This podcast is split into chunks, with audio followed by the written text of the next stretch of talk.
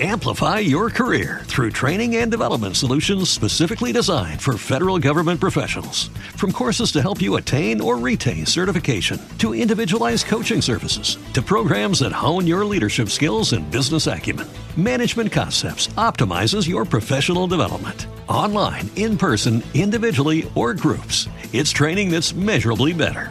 Learn more at managementconcepts.com. That's managementconcepts.com. Every day, we rise, challenging ourselves to work for what we believe in. At U.S. Border Patrol, protecting our borders is more than a job, it's a calling. Agents answer the call, working together to keep our country and communities safe. If you're ready for a new mission, join U.S. Border Patrol and go beyond. Learn more at cbp.gov/careers.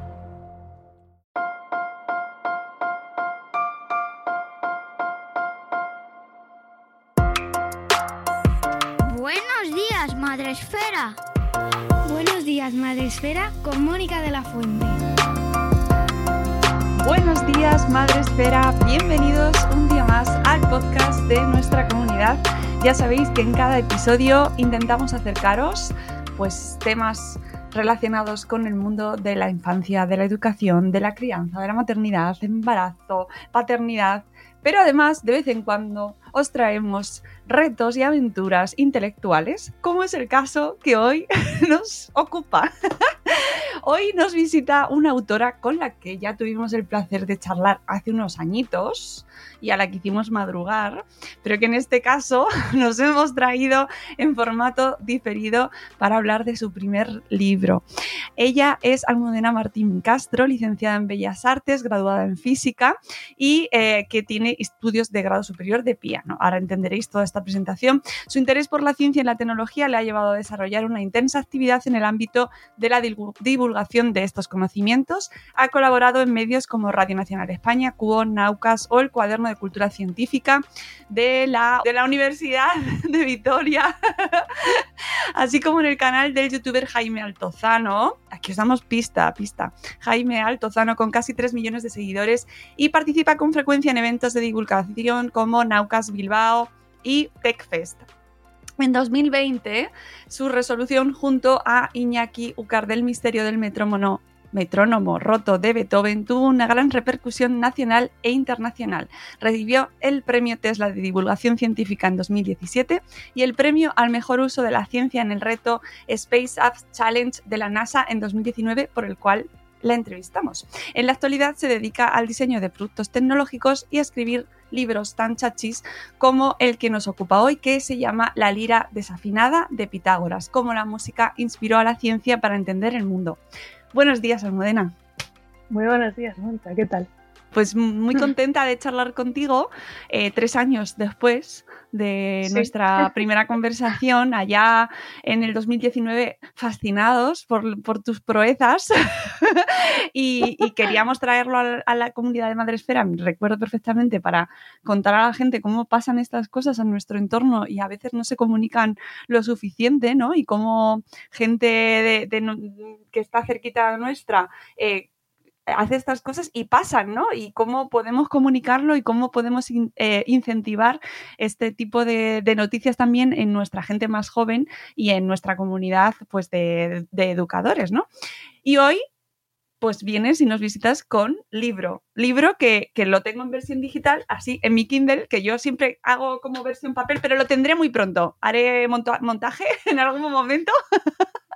Bueno, tengo, tengo yo aquí también. ¡Eh, librazo! Ah, Librazo. Lo primero, Almudena, dame- darte la enhorabuena eh, porque eh, em, he disfrutado muchísimo este libro. Me ha encantado leerte y me he reído. ¡Qué guay! Sí. Bueno, era un poco el propósito. Yo soy un poco payasa ya. Siempre que hablo de ciencia o de tecnología o de lo que sea, yo siempre el humor lo primero. Pues es que eso me ha dado la vida. Me ha dado la vida. O sea, guay. sí, Sí, te lo tengo que agradecer porque que el humor es como una constante en nuestra vida, en nuestra comunidad, en la mía propia personal y en mi trabajo. Y todo lo que me planteen con humor eh, lo voy a comprar. Bueno, casi todo, pero, pero en este caso podrías decir, oye, ¿y qué la ciencia, el mundo de la ciencia, tal, este libro es, tiene una, una base científica mm, grande, importante, pero lo cuentas de una manera tan amena, tan divertida, tan accesible, tan universal, que este libro nos interesa a todos. Eso espero. Además es, o sea, a ver, es cierto que es un tema pues relativamente profundo, ¿no? O sea, al final lo de belleza, la física, la música, así como temas que tienen un trasfondo filosófico y también un trasfondo científico gordo pero la intención es que cualquiera se pueda asomar y echar un buen rato, ¿no? Que es lo, más importante. No queremos que nadie esté sufriendo ahí. No, no, no. Pensando demasiado fuerte en Pitágoras, no. No, porque ya sabemos, como bien nos dices, que pensar da cáncer. Y pensar da cáncer. Es una de las. es una de las cosas que hago en el libro, bueno, y en mi charla es un montón. Pensar es malísimo. todo lo que se pueda evitar pensar mucho mejor. Con esa afirmación, ¿qué esperáis? Bueno, es un, o sea, quiero de verdad recomendarlo fuertemente, muy fuertecito. Es un libro, eh, no lo tengo en papel y me, da pena porque siempre eh, hago la, el comentario monger de los libros, empieza normalmente por el tamaño, que esto lo hace también Pablo. Ay, me he metido yo sola a pronunciar su apellido, Barrecheguren. Barrecheguren creo que es. y siempre hace el comentario de, que es gordo. Es gordo, Almudena. Es, es gordo. Es gordo. es gordo. Es un dedo pulgar. Más sí, sí, sí. Es un libro gordo, es un libro de cogerlo y sentarte eh, pues con tu taza de café o de té al lado. Y, es un libro para tener al lado eh, Spotify. Ajá, eso es verdad. También debo decir en mi defensa que además de acompañar con Spotify tiene dibujitos, ¿vale? Entonces es gordo, pero hay páginas que se pasan más rápido, ¿vale? Porque dibujitos, esquemas, luego te pones un poquito de música, un poquito de vino también. También, también. Además es dibujos que has hecho tú. Sí, sí, sí, sí. Y que además es que crecieron solos, porque, o sea, no, no, iba a ser un libro ilustrado. Lo que pasa es que para mí explicar ciertas cosas sin una imagen era imposible. Entonces le fueron creciendo pues eso, dibujos que al principio dije, no, uno por capítulo. Y luego pues arriba más y tal. ya me imagino a la gente de la editorial. Oye, que esta chica quiere dibujar. Bueno, sí, sí, seguro. más o menos así, sí. Pues esta mujer vale para todo, no es por nada, ¿eh? pero hija mía, eh, lo que vales, lo que sabes. Cuéntanos un poquito, así en resumen, eh, de cómo surge este proyecto y cuál es la idea principal para que la gente vaya haciendo un poco ahí boca. ¿Vale? Cuando termine este programa tienen que irse corriendo a su librería a comprarlo. Así que por favor, esa es la idea. Por favor. Eh, pues este, este proyecto surge por, por, la pregunta que a mí me ha perseguido, yo creo que desde siempre, que, mm, que es al final porque hay ciertas cosas que nos suenan bien y otras que no tanto, ¿no? Entonces, a mí esa, esa pregunta, ¿no? Que a mí la música es una, yo diría que es uno de los motores más fuertes de mi vida, ¿no? Yo, yo soy de la opinión como Nietzsche de que la, la, vida sin música sería un error. Esa pregunta a mí me llevó de, del conservatorio de música a la carrera de física, porque en, en, en música yo estudié acústica y vi, que muchas respuestas parecían ir por ahí, ¿no? O sea, como que yo podía intentar destilar la fórmula de la belleza musical a través de, ese conocimiento. Entonces, acabé estudiando física y una de las cosas que me encontré en la carrera de física, que muchas veces en el imaginario colectivo es una cosa así como muy racional y de gente gris sin sentimientos que solo busca la verdad, es que todo lo contrario, que física es una carrera eh, verdaderamente hermosa y que en esa carrera me encontré muchos más profesores exclamando qué bonito, más profesores en la carrera de física diciendo eso o apareciendo estéticamente eh, la realidad que en la carrera de Bellas Artes, por ejemplo, ¿no? Bellas Artes pues ya somos todos más sofisticados y lo que decimos es, mm, qué interesante este Pero, en física no, en física existe una especie de, sensibilidad a cierta orden y ciertas cosas así como eh, muy armónica que está muy presente incluso hoy en día. Entonces, un poco eso, preguntándome por cuál es la belleza en música o, y también cómo se relaciona esa belleza con, cuando los físicos dicen qué bonito, ¿a qué se refieren? Eh, pues me lié, me lié. yo es que yo soy muy de liarme. y de eso trata este libro. La liaste parda, Almudena.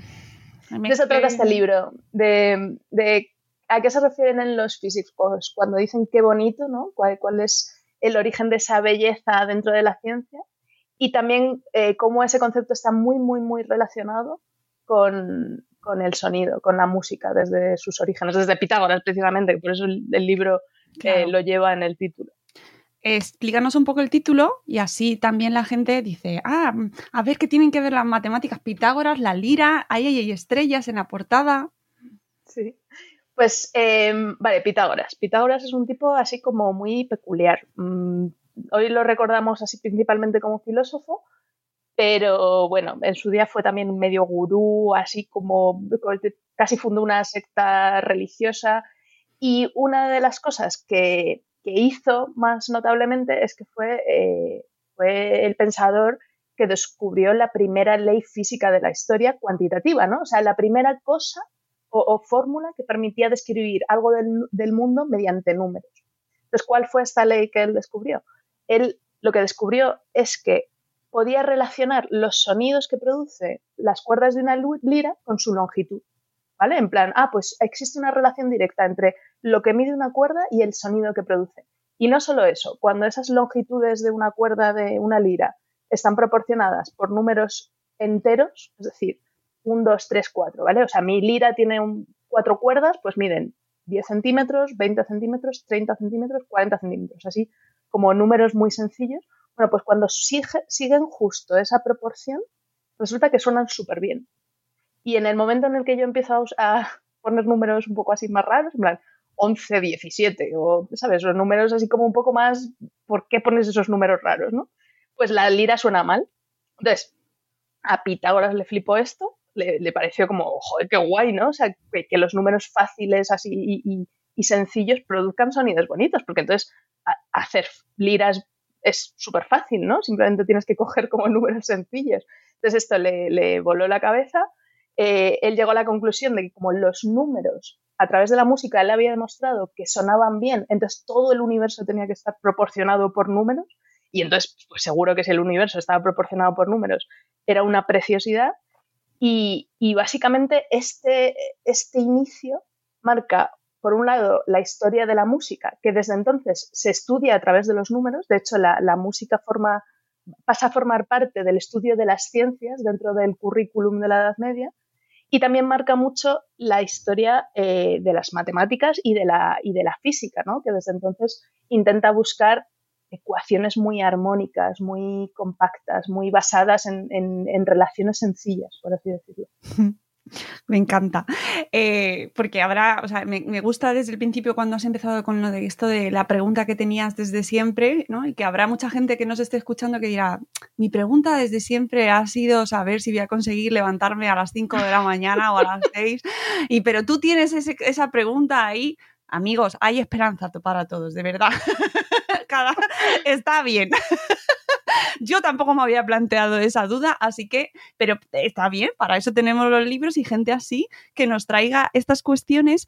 Y, creo que te lo puse en un tuit, pero te lo tengo que decir porque... Eh, eh, según te iba leyendo, me iba recordando al placer que sentí al leer a uno de mis escritores preferidos, que es Bill Bryson, y que a mí me genera un regocijo mm, interno, eh, cómo esa persona me cuenta las cosas, cosas que jamás se me hubiera ocurrido, que tenía curiosidad por mm, saberlas, ¿no? Cómo se va a acabar el mundo de mil maneras distintas, ¿no? Y que, y que eso te lo vendan de una manera tan entretenida, pues eso lo he sentido leyendo tu libro, ¿no? Como preguntarte, pues sí, eh, y esas cosas hay que decirlas, porque es que creo que eh, vivimos un mundo en el que las ciencias y las humanidades viven ajenas desde hace mucho tiempo lamentablemente, los que son de letras no se juntan con los que son de ciencias y tenemos ese, ese estereotipo desde que nos hacen elegir y parece como que los que somos de letras nunca vamos a llegar a entender a, los, eh, a ese escalafón eh, y, ese estatus alto que hay en la sociedad que son los científicos, ¿no? Entonces, cuando alguien te cuenta las cosas que te, de ese mundo de las ideas, de repente, ¿no? Te lo, te lo baja y te lo, te lo relaciona con el despacito o con Shakira o con temas que, que nos has traído tú en este libro y te lo plantean de una manera tan divertida, tan amena, tan cercana, pues es que no se puede más que celebrar, incluso aunque haya partes que yo te reconozco que me tengo que volver a leer para, con calma para decir, espérate, lo voy a volver a entender porque lo voy a volver a leer, ¿vale? Le voy a dar otra, otra, otra lectura. porque hay partes que son, oye, pues es que son muy abstractas. Sí, sí, sí, sí. Y al final, o sea, es un recorrido amplio la historia de la física. Entonces, bueno, pues hay cosas más sencillas y otras que, pues, oye, un poco de pensadas y que requieren. Sí. ¿no? O sea, siempre. Yo lo que sí que aspiro es, aunque incluso no entiendas profundamente los conceptos, pues eso, que se te quede un pozo y que un poco lo que es la, historieta de esa relación, ¿no? Y el, y el entender hasta qué punto también los físicos, pues eso, no son señores de piedra, joder, que también les gustaba la música y también tenían como sus, ¿no? sus corrientes de pensamiento y sus, pues eso, al final eh, Kepler tenía un compositor que le encantaba en su época y eso tiene mucho que ver también con la física que hacía Kepler, ¿no? O pues eso, Newton también tenía como su, su corazoncito, ¿no? es un poco también la tesis del libro, que, que, en fin, lo que tú dices, pues mira, ni los de letras son más tontos, ni los de ciencia son señores así como pensando en todo el día en cosas frías y abstractas y numéricas sino que al final pues eh, están muy relacionados, ¿no? Esos dos mundos. Claro, sí, la cuestión es que ojalá nos enseñaran, no sé si es cuestión del programa educativo, ¿eh? O porque esto se ha dado muchas vueltas, se ha estudiado mucho, ¿no? Cómo juntar eh, o cómo que eliminar esa diferencia eh, y que exista muchísima más comunicación y, que fluyan, que luego en realidad sí que muchas veces pasa, pero de, cara a la población general es como, bueno, si tú no sabes de física, no te, no te acerques por el libro, ¿no? Porque no vas a entender nada. ¿Cómo conseguimos que a la gente que, no ha estudiado física le interese un libro así? Em, bueno, yo, espero que lo es, es, el propósito de esta entrevista. Es el, propósito, claro. Eh, sí que, sí que yo creo que eso, recurrir al, humor y a temas que quizás eh, se sienten más, más cerca de la gente, ¿no? O sea, yo eh, creo que eso, enganchar a través de temas comunes, porque al final, o sea, pensamos en, física, matemáticas o biología y, parecen como compartimentos estancos. No, las matemáticas estudian y luego en realidad son más bien, o sea, más que, más que corpus de conocimiento, para mí son perspectivas.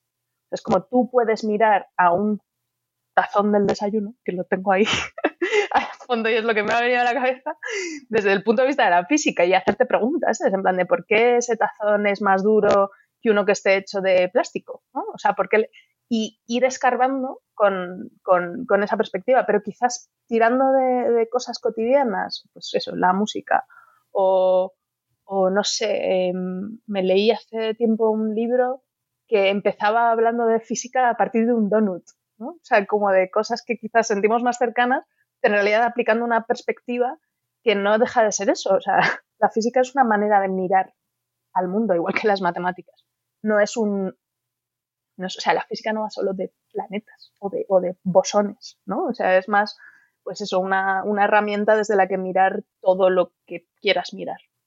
Mm, sí, además, como nos lo cuentas, con eh, tantas disciplinas. Al final nos mezclas, eh, sobre todo al principio del libro, por ejemplo, me parece interesantísimo la parte en la que nos explicas cómo funciona el sonido y cómo se genera en nuestra cabeza, ¿no? Cómo funciona. O sea, a mí esa parte me dejó fascinada porque es algo que no pensamos nunca, ¿no? Y que, y que en realidad no es una parte tan aislada de, nuestro día a día. Si lo pensamos un poco fríamente, ¿cómo es posible que lo que tú dices lo escuche yo, lo escuche igual otra persona? ¿Sabes? ¿Cómo milagrosamente funcionan nuestros aparatitos internos y nuestros huesicitos y funciona y entonces es, es alucinante. Para mí eso me parece un temón. porque al final el sonido desde un punto de vista, no sé, como descriptivo. O sea, si tú piensas en una imagen, por ejemplo, un, un archivo JPEG, pues mira, como mínimo ya tiene dos dimensiones, ¿no? O sea, tiene altura, tiene anchura, tiene como tres píxeles, o sea, tres colores por cada píxel. O sea, tienes ahí como, desde el punto de vista de la información, pues parece más complejo. Sin embargo, un archivo de audio son numéricos. O sea, es 1, 2, menos 5, ¿no? O sea, es, es, o sea, cuando ves estas imágenes de un archivo de audio que es una línea arrugada, no, no, no tiene más. Y sin embargo, nuestro oído coge esa línea arrugada y dice, mm, pues estoy escuchando una voz que hablas, habla mi idioma y además esa voz puedo distinguir que es la voz de eh, pues Almudena o de mi amigo Pepe o de quien sea. Y además somos capaces de distinguir que simultáneamente está sonando un pájaro en el parque y que el camión de la basura y un montón de estímulos que están todos metidos ahí en esa línea arrugada. Entonces eso es porque nuestro oído tiene una gran capacidad de analizar esa señal y sacar cosas de ahí. ¿no? Entonces toda la ciencia de eso, todo, todo, lo, toda la información y toda la riqueza que tiene el sonido, pues también, también es física, ¿no? Y también, bueno, física y, psicología y un montón de cosas más, ¿no? Pero al final en la base del sonido sí que hay mucha física y cómo descubrieron eso, pues también los, los distintos personajes de la historia. Es, es guay, la momia. Tengo que buscarlo, mira, esa no la he buscado en internet, tengo que buscarla para, para ponérmela, porque es que, claro, tienes que parar en la lectura, vas leyéndote y entonces eh, tienes ay, voy a parar a escuchar la canción de Black Sabbath, voy a escuchar a Michael Jackson, voy a escuchar a Beyoncé, que hay que ponerse a Beyoncé también. Es que tienes un itinerario en el libro que ya es gordo, pues tienes que ir parándolo para ir eh, escuchando todas las cosas que nos propones. Voy a decirle que tenemos que sacar audiolibro ahí. Pues sí, para poder escuchar a esa momia. Sí, sí, sí, sí. De todas formas, la momia, el sonido de la. Es que hablamos en, el segundo capítulo, hablamos eso, de una momia que está analizando analizando cómo es su, cuello y su garganta y no sé qué, pues eh, efectivamente hay científicos que han descubierto cómo sonaba su voz. Y el caso es, después de una inversión ahí del copón, un estudio, tal, reproducen la voz de la momia y lo que hace la momia es... Eh,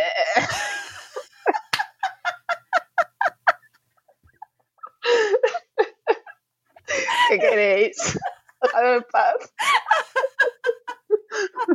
es buenísimo, estamos todos esperando que haga como un estáis todos malditos o algo así, que salga Tom Cruise por, ahí saltando y salvando a la humanidad, pero no, la momia está cansada y está un poco artica. claro, claro. O sea, ya podría habernos dicho, ¿sabes? El milenarismo va a llegar... No, no. Vengo a hablar de mi libro. Estaría bien, también es que es muy cómico, o sea, nos cuentas cosas muy cómicas y los haces muy divertidas, ¿no? Y entonces yo, esa por ejemplo, lo de la momia, es que me partía de risa, porque como tú bien dices, eh, están empleando ahí un buen menudo descubrimiento, nos van a dar el Nobel, ya verás. Y claro, eso nos hace muy bien ver la complejidad de cómo se produce ese sonido, ¿no? Cómo hay que reconstruir toda la cavidad, ¿no? Toda la, garganta, la boca, cómo tenía esa persona la boca, cómo influye todo lo que... Bueno, es que te hace, te supone un viaje todo lo que nos vas contando eh, por todo lo que afecta al sonido, que es muy complejo, muy bonito a la vez, porque nos afecta a todos, y además con un montón de disciplinas, tía. Esto es complicadísimo. ¿Cómo o sea, sé que te ha costado dos años este, más o menos, ¿no? Este, este libro. Eh, ¿Cuánto de intenso ha sido esto? Es decir, vivías rodeada de papeles, posits, así, hilos rojos en la pared y... posits sí. De hecho, o sea, la primera fase del libro fue, bueno, la primera y llegó hasta tarde, pero sí, post-its, no sé qué, de ideas o cosas que yo quería ir sacando e ir ordenando, ¿no? Y, ver, ah, pues esto lo puedo relacionar con esto, esto con esto, tal. Y luego eso, eh, acabaron una carpeta y yo seguía reordenando, ¿no? Porque hay veces, eh, no sé, a ver, es el primer libro que escribo, eh, mi experiencia es n igual a 1, igual eh, hay gente que te dice lo contrario, pero por lo menos a mí ha habido capítulos que me han salido muy del tirón y otros que han acabado colocándose, ¿no? O sea, después de, después de tiempo y tal. Y sí, he leído, he leído mucho em, Sí, porque al final muchas veces el, el, querer escribir te lleva a leer muchísimo más. Oye, por lo menos, em, bueno, pues de manera continua sí que escribo artículos de divulgación en, en, el cuaderno de cultura científica del País Vasco, de la Universidad del País Vasco y para mí lo más guay de escribir esos artículos es precisamente que me obligan a estar leyendo, ¿no? O sea, que es como ¿no? O sea, si quieres contar algo necesitas que cosas te den curiosidad y entonces para eso sigues leyendo. Entonces, pues imagínate escribir un libro lo mismo pero por cinco porque estás intentando, yo estaba agobiadísima de que no iba a ser capaz de escribir claro. eh, un libro. O sea, en plan, me habían dicho, escribir un libro de 300 páginas y yo, ¿300? Creo que eso es una, dos, tres, y así hasta 300. Es mogollón, ¿sabes? Muchísimo. Sí, sí. Y entonces estaba generando un montón de material, leyendo un montón y, y me he pasado de frenada también. Pero al final no han sido 300, han sido 400. Sí, sí, sí, 416. Bueno, pero, a ver, pero gran parte de bibliografía, ¿eh? Bueno, bueno.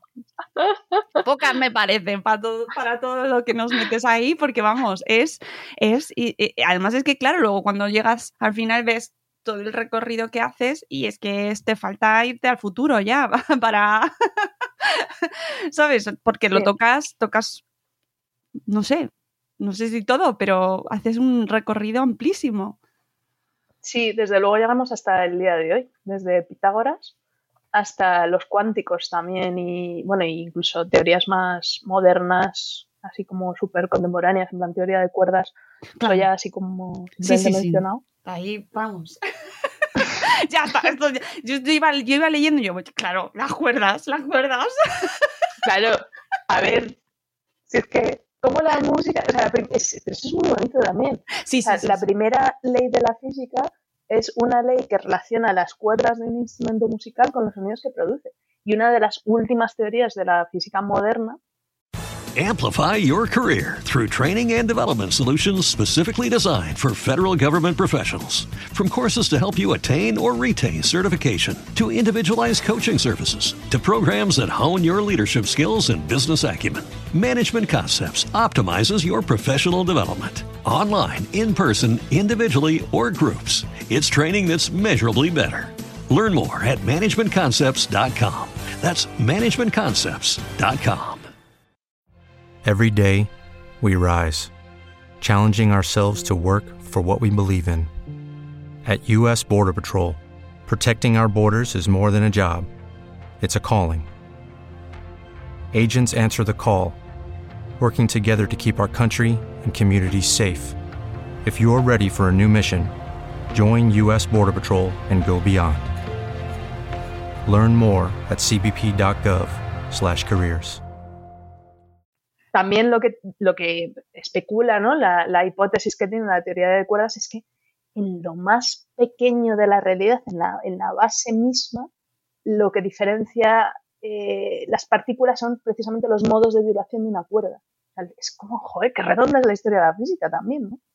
Y bueno, eh, claro, la teoría de cuerdas de momento simplemente es hipótesis, ¿no? No, no hay manera de, de verificarla o de hacer experimentos que, que, la, que le den realidad, pero también forma un poco parte de, de esa tradición tan larga. Es muy bonito.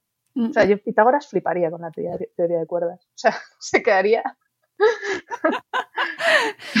a saber, a saber, porque como era un nombre tan suyo, eh, pues no sabemos.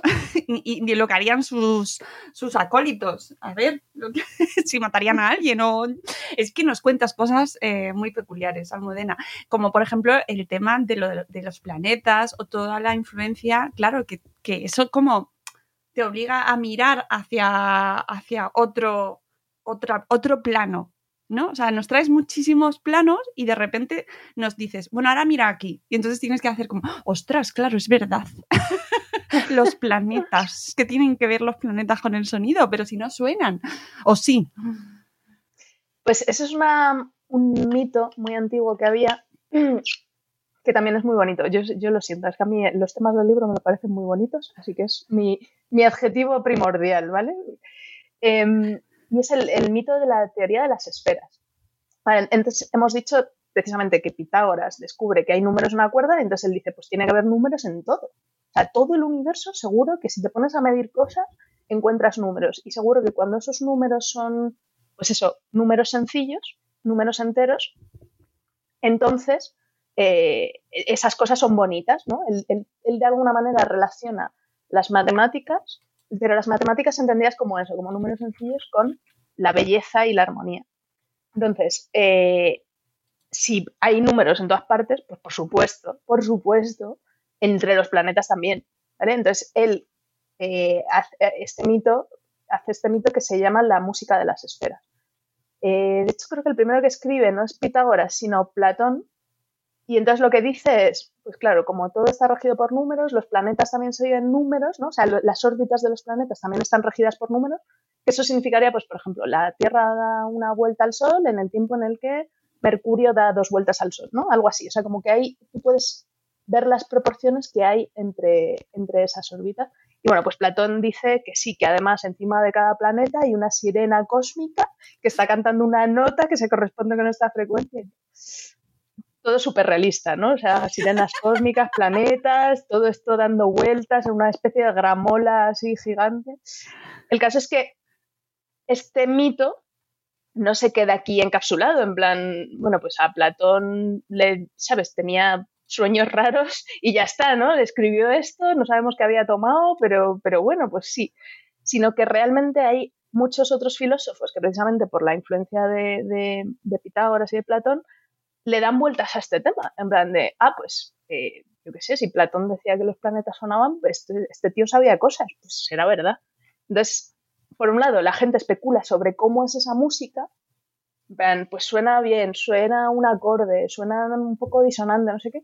Y por otro lado, también plantean motivos por los que esta música, pues nadie la oye. en verdad, ¿no? Es que nuestros oídos son imperfectos. O sea, la música suena, pero eres tú que estás un poco sordo, es un poco duro de oído. O otros que dicen que no, que es que el único que oía la música celestial era Pitágoras porque es que Pitágoras era el único, lo bastante, ¿sabes? Lo bastante guay, lo bastante inteligente como para escuchar esta música. Otros decían que no, que es una música que se oye, pero que es que esas ondas son demasiado graves. ¿no? O sea, hay como distintas, ¿no? están en las dos líneas. Uno, ¿a qué suena? Y la otra línea es si suena porque nadie lo oye. Y bueno, esta teoría llega incluso hasta un científico como Kepler. O sea, Kepler es este físico que dice que, descubre que las órbitas de los planetas no son perfectamente circulares, sino que tienen forma de elipses. Y bueno, es, es, uno de los primeros científicos que podríamos llamar modernos, ¿no? O sea, Kepler y Galileo son así como los que, los que ya empiezan a hacer ciencia de verdad.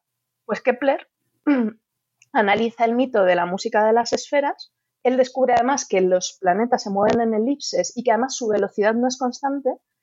Y entonces forma con, ¿no? a partir de su teoría física, forma una partitura de cómo suena cada uno de esos planetas. Y encuentra que los sonidos de los distintos planetas encajan muy bien con la música que hacen los coros de su época. Pues, por ejemplo, eh, Mercurio, ¿vale? Mercurio es el planeta que está más cerca del Sol. Eso significa que es el que más rápido se mueve y además resulta que es que Mercurio tiene una órbita que es muy aplastadita, ¿vale? O sea, es una elipse pero es una elipse muy distinta de un círculo, ¿no? O sea, como muy aplastada. Eso lo que hace es que Mercurio tenga velocidades muy distintas en cada punto de su órbita. A veces va súper rápido y a veces va más lento. Entonces dice Kepler, claro, como Mercurio es el planeta más rápido, lógicamente es la soprano del coro, ¿vale? Claro. of course, of course. Porque el que al final más rápido significa más agudo en música, ¿vale? O sea, las, las ondas más rápidas son las ondas más agudas. Entonces, claro, como Mercurio es el más rápido, es la soprano, y entonces además tiene sentido que tenga muchas velocidades distintas, porque precisamente la soprano del coro es la que hace más gorgoritos con la voz, ¿no? O sea, es la que tiene una tesitura que se llama música, o sea, un rango de notas más grande que puede cantar. Entonces, Mercurio, pues claro, si es la soprano, que está haciendo la soprano? ¿no? O sea, como todo, todo un juego vocal súper amplio. Y sin embargo, por ejemplo, eh, Júpiter y, Bueno, Júpiter es el planeta que está más alejado, que es así como más grave, con la voz muy. no sé qué, y canta un rango de notas mucho más pequeño, dice Kepler. lógicamente. Claro. lógicamente. Lo sabíamos todos ya. ¿Ya? ¿Por qué? Pues porque Júpiter, si tiene la voz más grave, es el bajo. ¿Y qué hacen los bajos? Los bajos están haciendo, están haciendo gorgoritos, están haciendo... No, los bajos están haciendo... ¿No? Están haciendo pues el sonido del bajo de un coro, o sea, el sonido de la base armónica de la música. Entonces, a, él esto le parece todo, pues eso, es súper lógico. Marte es el tenor, la Tierra es también una contralto, y encuentra como correspondencias musicales muy, muy razonables para él, y entonces se queda súper convencido de que Dios lo hizo así, ¿sabes? De que, claro. por supuesto, claro, claro que, que plega creyente, ¿no? entonces él, lo que encuentra es la, la partitura musical de, de, un ser inteligente, creador y, y artista, ¿no? En ese sentido. Eh, eh, es fascinante y además también eh, mencionabas a Dios y vemos en tu libro cómo también influye pues eso la religión o incluso pues con Platón el momento en el que vivían o sus ideas o su manera de entender el mundo en cómo se va configurando sus propias teorías que a su vez también determinan la manera en la que se ve el mundo. O sea es súper interesante para entender cómo todo está relacionado. Y es o sea, muy interesante en ese sentido para que la gente que no estamos tan familiarizados con este mundo de la física o de la ciencia incluso, entendamos como todo está muy, muy, muy relacionado. La política, la religión, ¿no? Determina enormemente eh, quién llega al poder, quién es el científico que manda, ¿no? O, qué teorías son las que llegan a imponerse sobre las otras. Ahí tienes una anécdota de quién era eh, que, que había dicho que había descubierto ¿quién era? era? No era Newton, ¿no? No recuerdo ahora exactamente. Para, que no, para ganar a otros dos competidores y decir que lo había inventado antes que el resto. Newton. Era Newton, era Newton, eso. Sí, sí, sí, esa parte me encanta, ¿no? Porque es como que relativo es todo, ¿no? A veces, o sea, lo tomamos como dogmas de, de, ciencia y, luego ves como la, el factor humano eh, puede marcar muchísimo todo. Sí, Newton, eh, bueno, Newton le tenemos muy idealizado y tal. Sí. No debía de ser un señor muy majo. es que es buenísimo. No debía de ser encantador, precisamente. Pero uno de los mitos que, hay sobre él es que, eh, pues que en un solo año, que además hoy se conoce como el año maravilloso de Newton, pues él hizo todo. Descubrió el cálculo, asentó las leyes de la óptica y de la gravitación universal. Así, ¿sabes? O sea, como tú y yo en la pandemia, pues Newton en un año también claro. revoluciona toda la historia de la física. Y realmente no fue tanto así. Realmente Newton hizo todos estos descubrimientos, que bastante impresionante es, ¿no? Pero lo, hizo a, lo largo de un periodo de, 10 años, o sea, un periodo largo de, de experimentación y tal. Lo que pasa es que al final de su vida pues claro, ya estamos en una época donde hay bastantes científicos y bastantes pensadores, entonces hay otra gente como reivindicando estos descubrimientos y Newton eh, enfatiza un poco o, exagera un poco lo del año maravilloso. Dice, no, no, no, yo fui el primero porque yo con 23 años que, que estuve encerrado en mi casa un año, ahí lo descubrí todo. Y, es como, no, Newton, no, eres muy listo, pero no exageres, ¿sabes? pero sí una de las historias, mis historias preferidas del libro, es la de, la de Galileo, de, de cómo se relaciona. Galileo al final es uno de los físicos que es el, uno de los primeros físicos experimentales, ¿vale? Porque una cosa que pasaba durante la antigüedad y la Edad Media es que al final los, pensadores y los, eh, los científicos así naturales eran muy de pensar, ¿no? Y de estar en su casa y reflexionar sobre cómo es el mundo, pero sin salir afuera a ver el mundo. Y esto cambia precisamente con la revolución científica y cambia mucho a partir de, Galileo. Galileo es uno de los primeros científicos que realmente dice, si yo quiero estudiar el mundo, tendré que medir cosas, ¿no? Tendré que observar. No, no puedo estar yo solo en mi cuarto escribiendo libros y pensando fuerte. Tendré que, que mirar cómo funcionan las cosas para verificar que mis teorías se adecuan a la realidad. Y es muy bonito la historia de por qué Galileo tiene esta sensibilidad y de, y de por qué él valora tanto el experimento y, el probar las cosas. Y es en parte, en gran medida, por influencia de su padre. su padre es eh, también, ¿no? Es, un músico experimental, ¿vale? Esto igual ahora nos parece más natural, ¿no? Que los músicos se dediquen a probar sonidos y a jugar con sus instrumentos y tal, pero lo mismo sucedió en la, en la Edad Media, ¿no? Que había un tipo de músico que era muy cerebral, muy teórico, muy de, de escribir partituras sin oírlas. Y sin embargo, el padre de Galileo, Vincenzo Galileo, es, eh, es, puramente experimental. Es un músico pues, que se dedica a romper laudes, a afinar, a tocar de oído, a, o sea, que tiene una sensibilidad muy pues de hacer música antes que pensarla, ¿no? Entonces, eh, eso lleva al padre Galileo a realmente tener un experimento, o sea, perdón, un, laboratorio en su casa donde hace experimentos con cuerdas, con laudes, con instrumentos, ¿no? A jugar con la música. Y eso lo, lo vive Galileo, ¿no? O sea, él, él está en una casa donde las cosas pues se juega con ellas. Y es muy probable que, fuese esta influencia una de las que más determinó que la física pasase de ser física teórica a física experimental. en gran parte pues, eso, por, la, música experimental, por, las ganas de, jugar con el sonido. Eh, para toda la gente que te esté escuchando y diga, mm, esto me recuerda, y además lo hemos mencionado al principio, me recuerda al canal de Jaime Altozano, mm, esto me, me, cuenta cosas relacionadas con la música y cómo se construye y qué nos, de qué nos habla cada canción, pues sí, tiene mucho también de Jaime Altozano y de lo que nos cuenta Jaime Altozano en sus vídeos. Eh, especial, por ejemplo, me acordaba cuando leía Hans Zimmer, ¿no? lo que nos contabas de Dunkerque, de, de, la peli, y cómo Jaime Altozano nos habla mucho de Hans Zimmer, es que sus vídeos son mitiquísimos. Hemos aprendido tanto con Jaime, por favor. Os recomiendo a todos, si os gusta El Señor de los Anillos, que veáis los vídeos dedicados a la banda sonora del Señor de los Anillos, porque nada es igual desde que luego lo escuchas. es verdad. O Hamilton. O Hamilton. Y Jaime lo cuenta como nadie. O sea, es un genio indiscutible de la comunicación. ¿Verdad? Es alucinante y, claro, efectivamente cuando te leí a ti y, luego además eh, sabiendo que además colaboras con él, pues es que, es que está todo muy relacionado y, es, esa, es esa magia que, consigue que te interesen cosas que no sabías que te interesaban. Sí, sí. sí. Jaime, por cierto, aparte de ser un musicazo y compositor y un magnífico comunicador y todo, también estudió física y matemáticas. Esto es algo que no se cuenta mucho, pero también le flipa, o sea, todo, todo el rollo de la ciencia, de los números, sobre todo de las matemáticas, le, le, encanta, vaya. De hecho, un libro que él y yo comentamos mucho es Gödel Eskerbach.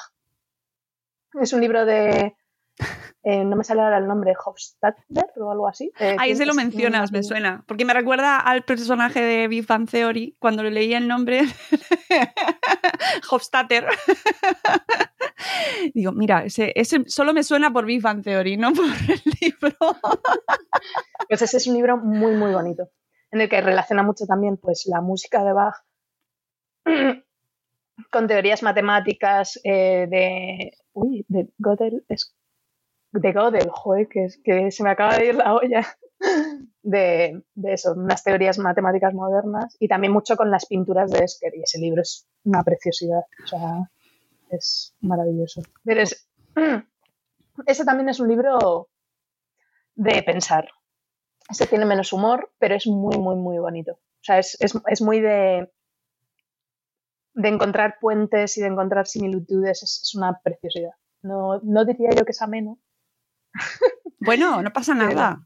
Hay que, o sea, que no sea una barrera. Es decir, el humor es fundamental, a mí me encanta y me parece que es la manera de acercarnos a un montón de a todo, pero también hay que enfrascarse en momentos en lecturas que no lo tienen y aquí abrazamos eh, abrazamos todas esas lecturas igualmente, aunque agradecemos mucho.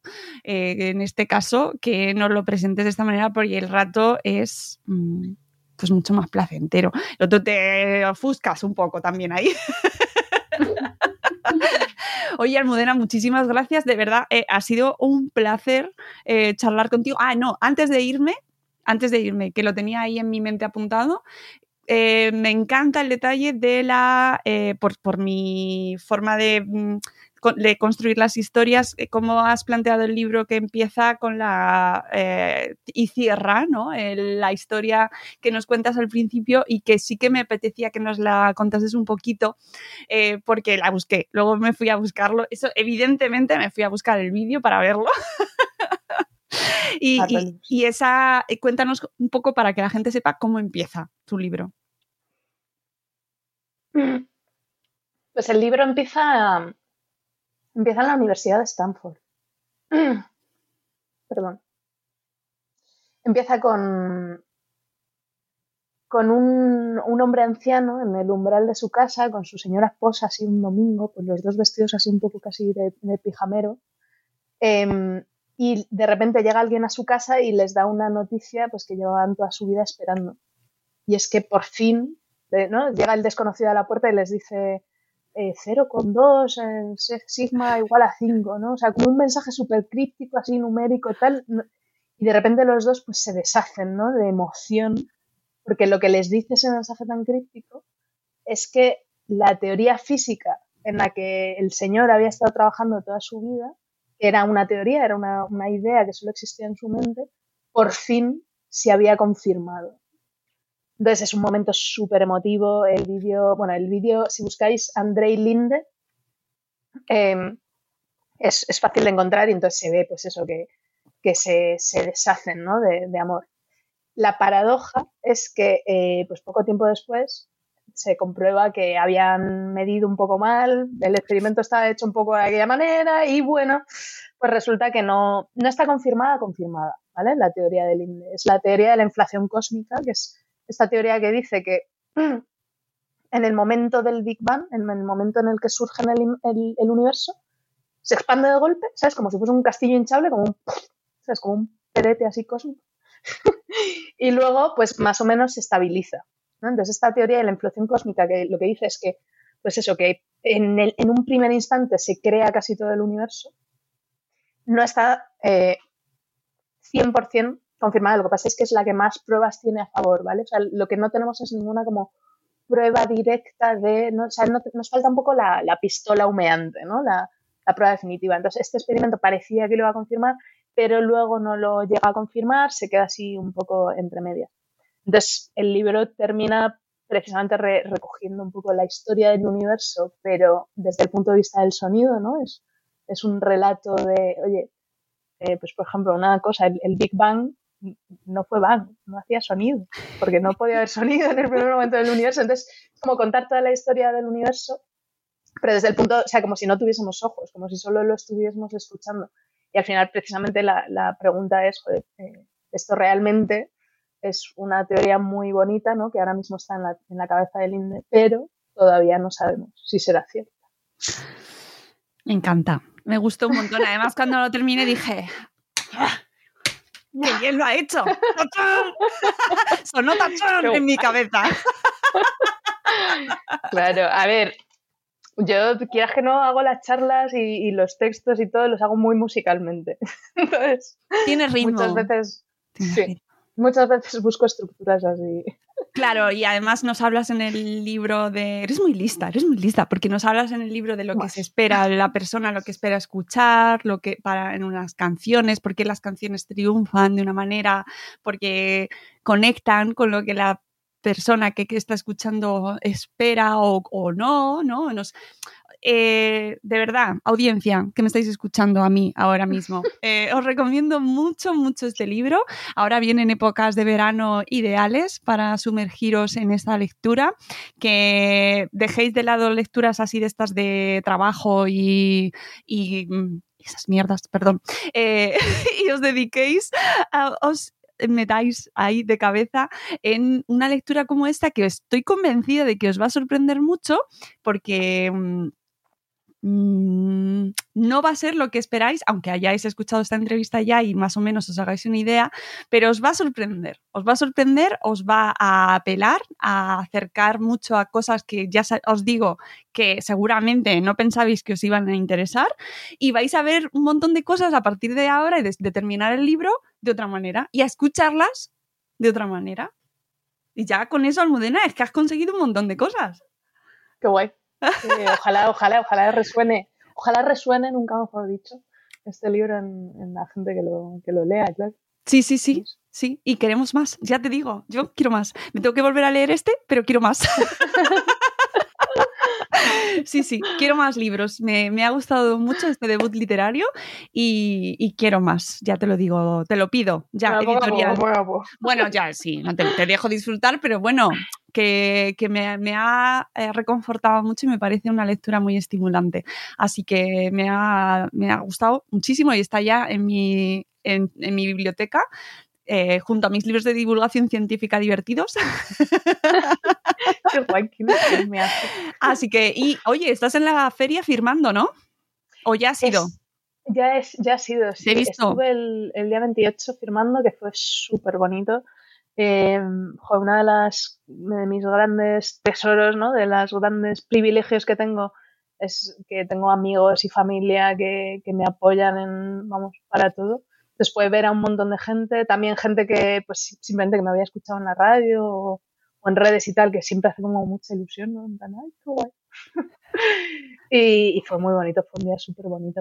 Sí que voy a estar el próximo 9 de junio en Espacio Fundación Telefónica, que voy a hacer una presentación del libro. ¿Ah? Entonces daré una, daré una pequeña charleta, pues eso, contaré algo de, de Pitágoras o la armonía o, o de por qué escribí este libro que, es, una, es una pregunta así de calado. Claro. Y luego pues firmando y saludando a la gente y tal que se quiera pasar. Y no sé, muy bien. Bueno, nos quedará, nos quedará el eco de tu charla cuando lleguemos nosotros el día 11. que estaremos allí con Espacio Madrefera. Así que quedará en, la, en el espacio algo tuyo, seguro. Sí, ¿no? sí, claro. Alargáis el brazo y cogéis una corchea. ¿Verdad? Aquí estuvo. Esta corchea está fina aquí estuvo. Pues, pues nada, eh, ya conseguiré que me firmes el libro en algún momento, seguro. Si no es en el espacio, será en otro sitio. Y, recomendar a la gente que se acerque a la lira desafinada de Pitágoras de Almudena Martín, puratura en Twitter, la podéis encontrar. Y darte las gracias por haberte acercado aquí, este, nuestro podcast, para comentar tu libro. Enhorabuena, sobre todo, Almudena. Muchísimas gracias, muchísimas gracias por invitarme y me lo pasa muy bien. O sea que. Pues ya está, eso, ya está, trabajo hecho. Como Beyoncé, somos unas reinas. ¡Hala! Nos vamos, amigos. Espero que os haya interesado este, este programa, aunque no pensaseis que lo iba a hacer. ¿Eh? Pero este es un milagro de que os traemos aquí con este podcast y volveremos en un próximo episodio de Buenos Días Madresfera. ¡Adiós!